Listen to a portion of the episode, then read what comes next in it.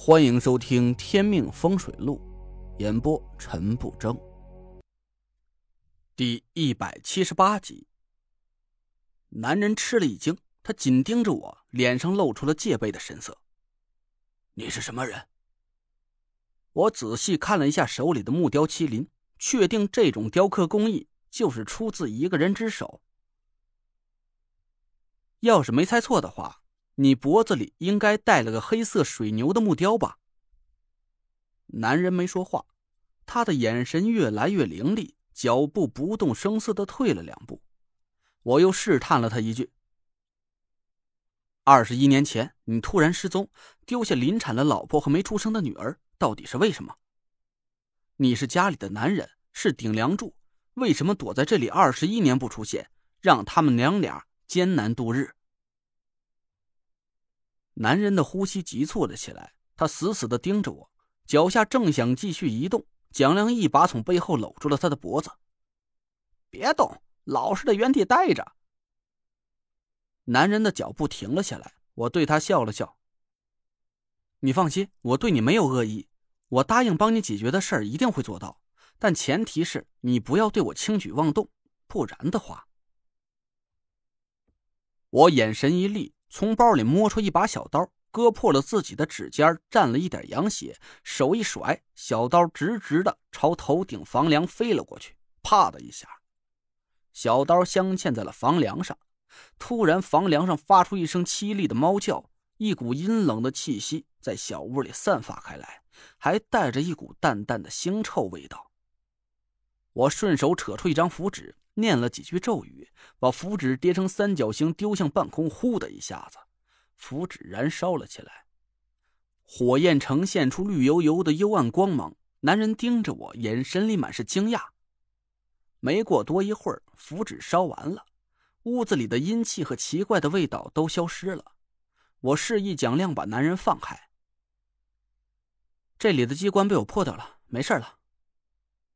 男人惊疑不定的看着我。你到底是什么人？为什么会我缺一门的绝技？我摇了摇头说：“我不会，但天下道法皆有相通之处，起码施法的原理是相同的。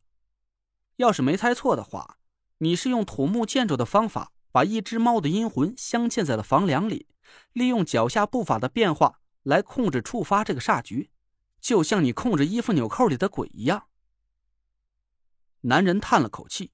神情很沮丧。我苦修多年的法术，竟然被你一眼看破。看来我妄想凭一己之力逆转他娘俩的命，哼！男人的语气很凄凉。我顿了顿。我答应你的事就一定会办到，不光是为了你的承诺，而且你女儿是我朋友，我不会眼看着她出事男人抬头看着我。你说你是小，是他的朋友，真的吗？我想了想，掏出手机，试着拨了个号码，按下了免提。没想到电话很快就接通了，那边传来宁珂焦急的声音：“雷坠，你怎么这么晚给我打电话？是不是出什么事了？”我笑了笑：“没事儿，我不小心碰到手机按键拨出去了。你怎么这么晚还没睡？”我和妈在策划一个巡回系列赛，正在敲定一些细节呢。你真是的，这么晚突然打电话，吓我一跳。好事啊，又有比赛可以参加了。那我祝你旗开得胜，再拿个冠军回来。得了奖金要请我吃好吃的。当然要请，我还欠你一顿饭呢。你也记着，你还欠我一根胸针呢。哼，不许耍赖。我俩说笑了几句，宁敏的声音传来。是雷着呀，你最近忙什么呢？好久都没来家里玩了。我笑道：“呃，最近有点忙，等过几天呢就去看你。你最近身体还好吧？”“嗯，挺好的，谢谢你啊，雷坠，还让你惦记我。哎，对了，你入职极速赛车公司副总裁的事儿啊，我都办好了。你看你什么时候有时间来公司一趟，让公司的人都认识你一下，以后也好开展工作。”我一下子头疼起来，我哪懂公司的运营啊？人家好好的一个赛车公司，可别让我给干垮了。我赶紧扯开话题。啊啊，这事儿啊，以后再说吧，时间不早了，你和宁珂早点休息啊。我用眼神询问男人，他要不要和宁敏母女说几句？男人是连连摇头。我又闲聊了几句，挂了电话，对男人笑了笑。这回信了吧？男人脸上的表情彻底放松了下来，甚至我还看得出他有点如释重负。我叫周栋。我果然没猜错，他就是宁敏失踪了二十一年的老公宁珂的爸爸周栋。从他雕刻乌木麒麟的手法上，我判断出这和宁敏脖子上戴的那只木雕小羊是如出一人之手。周栋的眼睛里满是热切。你和小柯是朋友，那太好了，太好了，他们娘俩有救了。我心里一动。你失踪了二十一年。就是为了解开宁珂身上的命煞。周栋叹了口气。没错，我年轻的时候曾经和人争斗，得罪了一个人，他给我下了命煞诅咒，但这个诅咒并没有应在我身上，而是应在了我的后代，就是小柯的身上。每隔十一年，命煞就会触发一次。小柯能平安度过第一个十一岁，是我折损了自己双倍的阳寿换来的。我眼皮一跳，你得罪的人是不是叫郑玄？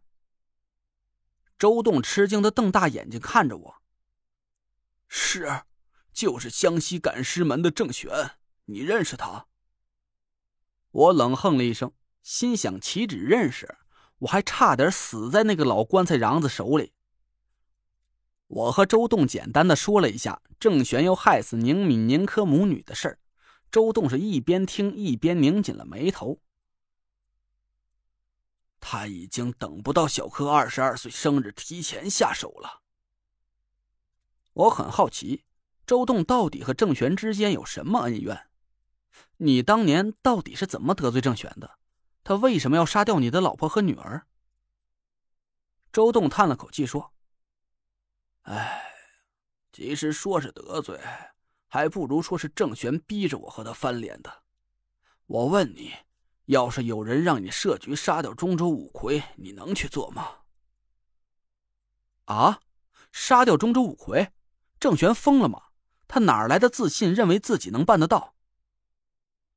所以他找到了我，我是鲁西南木工世家，公叔祖师爷的嫡传弟子。道行虽然不敢和五魁还有其他三位风水宗师相比，但本门绝技缺一门，也有自己的独到之处。说句不客气的话，要是我存心害人，你们二位在我刚见面的时候就已经着道了。蒋亮嗤笑了一声，满脸都是不屑的神情。你那点三脚猫的技法呀，都被陈爷看穿了，你还有什么其他的把戏啊？周栋也没解释，他突然脚下一错，接连变换了几个方位，突然我面前轰的一声，地面上露出了一个大坑。你刚才的法术只是破掉了我在房梁上埋伏的阴煞，但我缺一门的技法精髓，不是下煞，而是可以随心所欲的改变土木建筑的结构。蒋亮吓得脸都白了，他赶紧缩在墙角，一动也不敢动。大坑离我只有不到半米远，洞口黑漆漆的。我看了一下，那个大坑竟然足足有五六米深。我吃了一惊，心里是暗叫侥幸。您刚刚听到的是《天命风水录》，我是主播陈不争。订阅专辑不迷路，麻烦您哎，再给我个关注。